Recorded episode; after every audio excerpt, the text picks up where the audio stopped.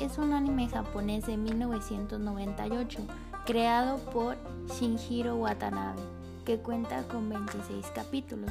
Es ambientado en un futuro posapocalíptico en el año 2071, con escenarios y personajes que parecen salidos de una película western futurista acompañados de una banda sonora a cargo de Jazz, que desde que inicia el intro te transporta a un mundo de acción y aventura, pero en ocasiones la música te lleva al lugar más oscuro, lleno de melancolía y soledad.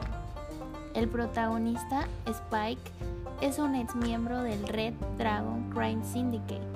Spike fingió su muerte después de enamorarse de Julia, una ex compañera de la organización.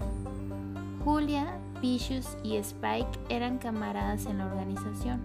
Julia tuvo una relación con Vicious y en 2068 cuidó a Spike después que resultó herido y quedó afuera de su apartamento. Desde ahí comenzó una aventura que llevó a Spike a querer salir del sindicato y fugarse con ella, a costa de que el sindicato paga la deserción con la muerte.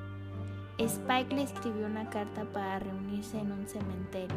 Sin embargo, Vicious había descubierto la verdad y amenazado a Julia con matar a Spike en el cementerio, o de lo contrario, ambos serían asesinados. Julia rompió el papel con la ubicación y decidió esconderse. Después de esto, Spike se convirtió en un cazarrecompensas y socio de Jet Black, capitán de la nave Vivo Spike se muestra como un tipo despreocupado e indiferente a la vida. Es un fumador constante, practicante de artes marciales y apasionado de Bruce Lee y sus filosofías. Suele comportarse calmado ante las situaciones ya que está atormentado por su pasado y sufre de pesadillas.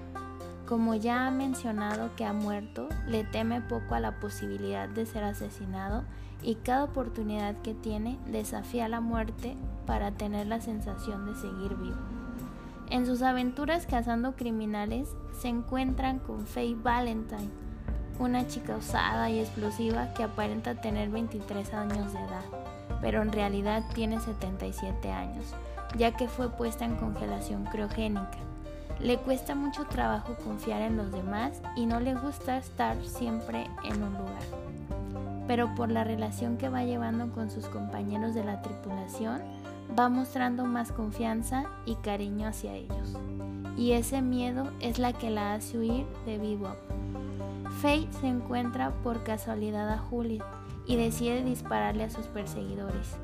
Julia la hizo entrar en su coche y al poco tiempo logró reconocer que era una conocida de Spike. Julia le reveló quién era pidiéndole que le dijera a Spike que estaría en el lugar.